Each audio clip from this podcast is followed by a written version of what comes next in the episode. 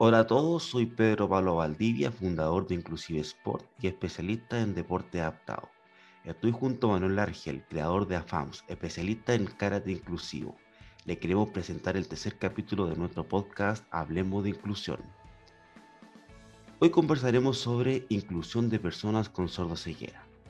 La Asociación de Sordoceguera de España define a la sordoceguera de la siguiente manera es una discapacidad que resulta de la combinación de, la, de dos deficiencias sensoriales, visual y auditiva, que genera en las personas que la padecen problemas de comunicación únicos y necesidades especiales derivadas de las dificultades para percibir de manera global y conocer, por lo tanto, interesarse y desenvolverse en su, en su entorno. Para conversar de este tema tenemos una invitada que ha vivido de cerca este tema y que Manuel tendrá el honor de presentarla. Por supuesto, Pedro Pablo. Estamos acá con una gran profesional. Ella es una profesora de educación diferencial especialista en trastornos de la visión. Tiene ocho años de experiencia en el trabajo académico en diversos contextos educativos con personas en situación de discapacidad.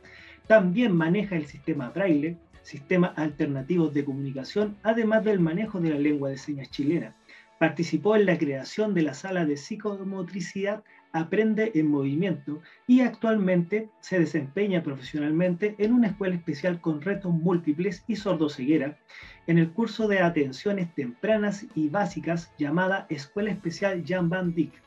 Pero dentro de todo este contexto, lo más importante es poder conocerla. Por eso me gustaría, primero que todo, saber cuál fue tu motivación de poder seguir eh, este mundo de la sordoceguera? Eh, bueno, hola, hola Manuel, hola Pedro. Eh, bueno, mi motivación principalmente es que, como ustedes dijeron, yo llevo ya ocho años trabajando en discapacidad múltiple, especializándome en discapacidad múltiple, y en este contexto es que se encuentran también personas con sordoceguera. Y en este contexto fue que comienza esta exploración y este camino y aprendizaje y búsqueda de herramientas en donde uno quiere encontrar autores, encontrar respuestas, encontrar más personas que conozcan del tema y me empecé a motivar, a aprender y a buscar esta información para poder enseñar a esta población y poder dar herramientas educativas a, las familias también de esta población. Reconociendo que muchas personas, las personas con sordoceguera son todas distintas, me imagino, eh, pero muchos tienen cosas en común. ¿Qué características tienen las personas eh, con sordoceguera? Ya, eh, esta es una pregunta difícil porque hay, hay características como muy distintas. Por ejemplo, una persona con sordoceguera eh, se caracteriza porque puede ser una, por ejemplo, ser una persona adquirida, por ejemplo, estar bien toda su vida y por un accidente o por algún síndrome, una meningitis, quedar ciega. Entonces esta persona ya tiene experiencias visuales, ya tiene experiencia auditiva, tiene un bagaje de conocimientos, tiene conciencia de esta pérdida sensorial. También existen las personas sordociegas congénitas, que nacen sordociegas, o sea, tienen la pérdida de la visión y la audición, nunca han escuchado, nunca han visto, ¿ya? O sea, si me preguntas, por ejemplo, características en común, sería que principalmente está esta pérdida de los dos sentidos, que es la auditiva y la visual, y yo creo que como también otra característica principal es que todos tienen, em, tienen las mismas dificultades, que es la dificultad de la comunicación y a desenvolverse como en la sociedad. Eh, y otra, otra también característica de personas sordociegas es que hay personas sordociegas que también tienen discapacidad múltiple. Por ejemplo, una persona sordociega que tiene parálisis cerebral o una persona sordociega que tiene, eh, por ejemplo, autismo o una persona sordociega que tiene una otra discapacidad eh, aparte de ser sordociega. Entonces tenemos como un mundo gigante de, características de personas sordociegas. Eh, sin embargo, eh, como, como, como característica, como única, esta pérdida de estos dos sentidos. Tamara, ¿es común encontrarse con personas eh, de reto múltiple en eh, personas de sordoceguera? Sí, es común que es que es común que a las personas sordociegas las llamen como discapacidad múltiple, como una discapacidad múltiple porque claro, son dos discapacidades en una persona. Sin embargo, y hace un tiempo atrás, yo diría que del 2000, no, no te podría decir de qué año, pero ya del 7 de mayo del 2020 se reconoce la sordoceguera como una discapacidad única. La persona sordociega es una persona con discapacidad sordoceguera. No, no tiene discapacidad múltiple, como que se separan la, discapacidad. Eh, esto está en proceso de aprobación todavía, pero ya por lo menos está en, en la Comisión de Desarrollo Social. Pero como te decía, eh, las personas con sordoceguera es como un mundo, como característica súper única.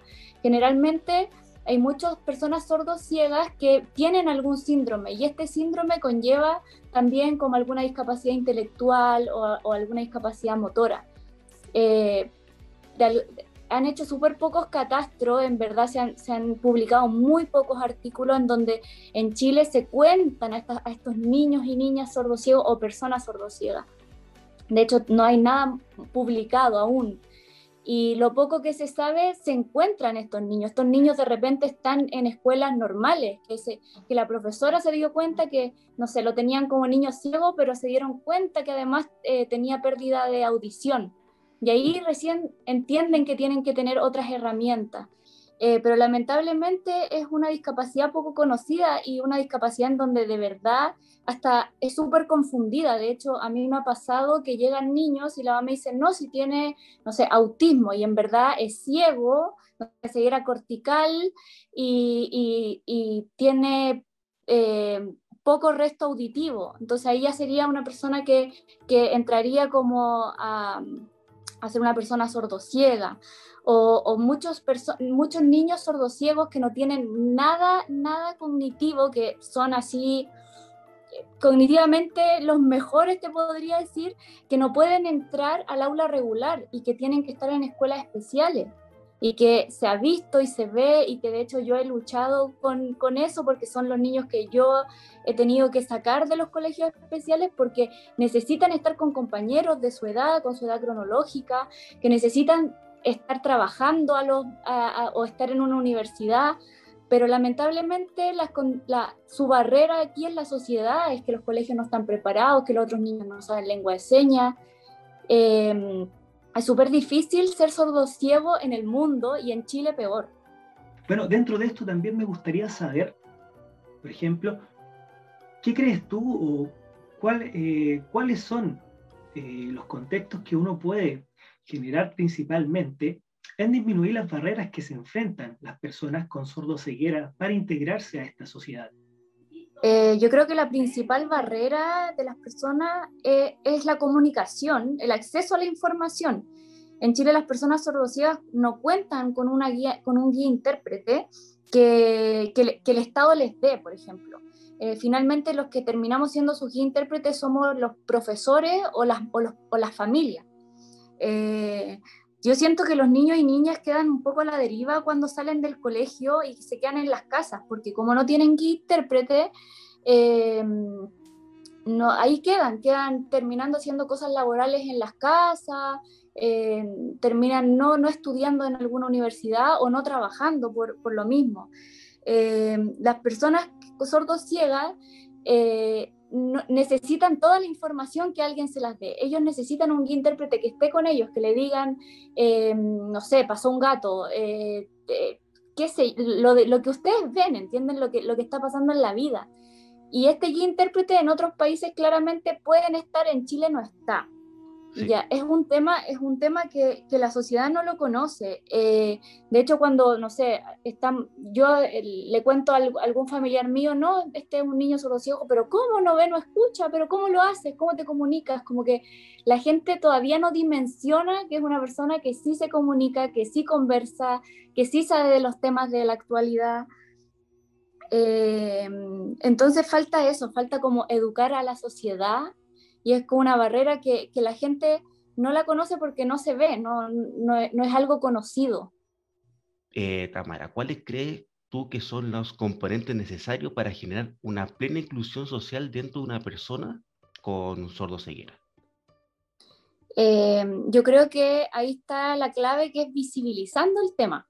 Yo creo que ahí hay, mm, eh, ya visibilizando educamos sobre el tema. Eh, dando a conocer la discapacidad, dando a conocer las personas sordociegas, que en las personas sordociegas hay hasta como un manual que son los derechos de las personas sordociegas. Ellos tienen deberes. Eh, yo creo que visibilizando o sea, todos deberíamos saber, por ejemplo, lengua de señas y que para una persona sordociega eh, la lengua de señas se trabaja en las manos de la persona. Entonces, si es que, que, no sé, aparece un niño, niña con sordoceguera en el colegio, que el profesor pueda decirle, hola, ¿cómo estás? ¿Qué necesitas? Y no que la mamá se lo tenga que decir.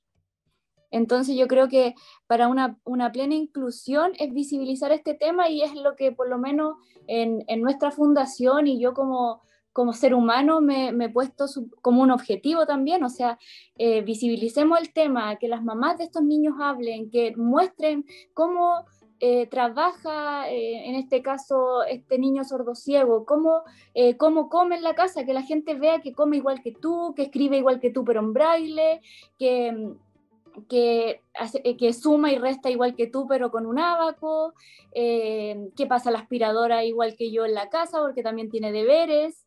Eh, que hace la cama solo porque ya tiene veintitantos años y tiene que hacer su cama solo. Entonces estamos intentando también visibilizar este tema, que, que, las personas tienen deberes, tienen derechos y que, y que, y que existen. O sea, hay, hay, niños y niñas sordociegos, hay adultos sordociegos y hay que visibilizarlos.